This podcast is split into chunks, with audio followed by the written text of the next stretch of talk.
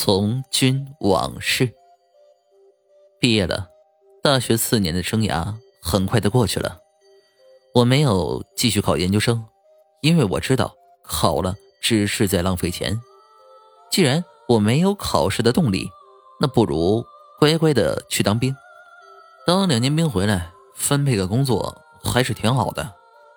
当了兵之后，感觉还是没变，并没有因为别人说的部队苦、部队难。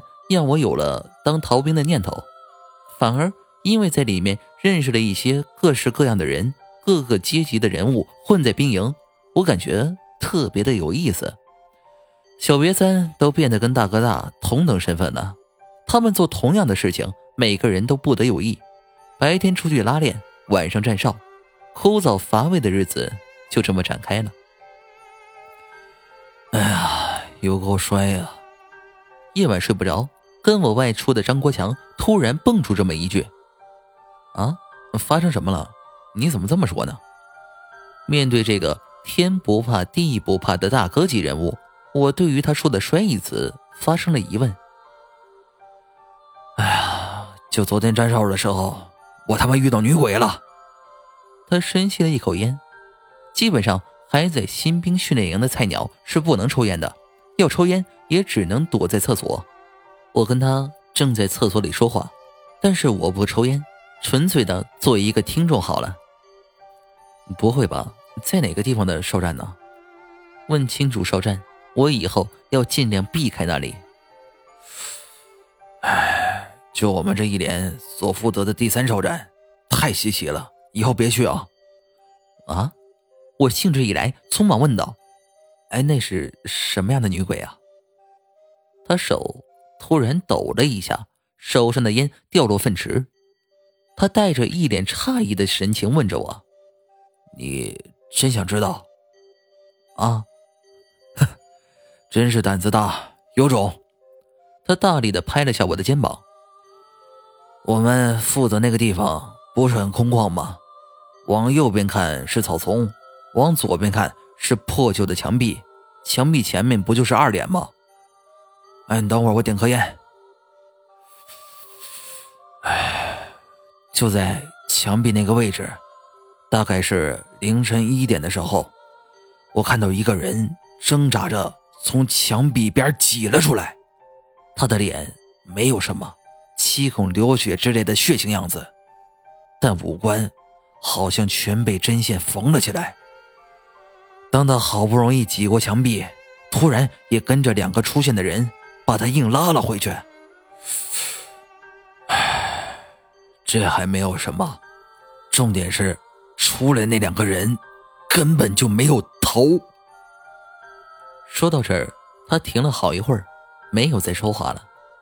我没有催他说完，习惯性的等待，幻想着他所看见的场景。